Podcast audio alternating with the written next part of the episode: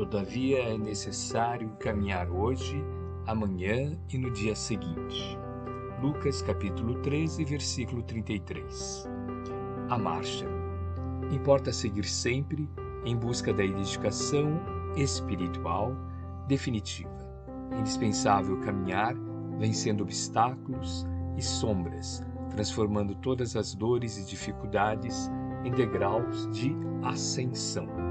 Traçando seu programa, referia-se Jesus à marcha na direção de Jerusalém, onde o esperava a derradeira glorificação pelo martírio.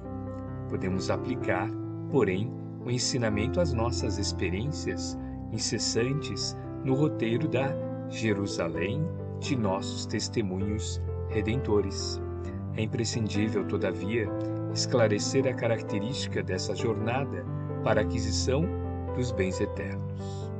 Acreditam muitos que caminhar é invadir as situações de evidência no mundo, conquistando posições de destaque transitório ou trazendo as mais vastas expressões financeiras ao círculo pessoal.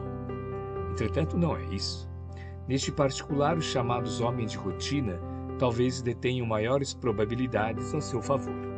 A personalidade dominante, em situações efêmeras, tem a marcha ensada de perigos, de responsabilidades complexas, de ameaças atrozes. A sensação de altura aumenta a sensação de queda. É preciso caminhar sempre, mas a jornada compete ao Espírito Eterno, no terreno das conquistas interiores. Muitas vezes, certas criaturas que se presumem nos mais altos pontos da viagem para a sabedoria divina se encontram apenas paralisadas na contemplação de fogos fátuos. Que ninguém se engane nas estações de falso repouso.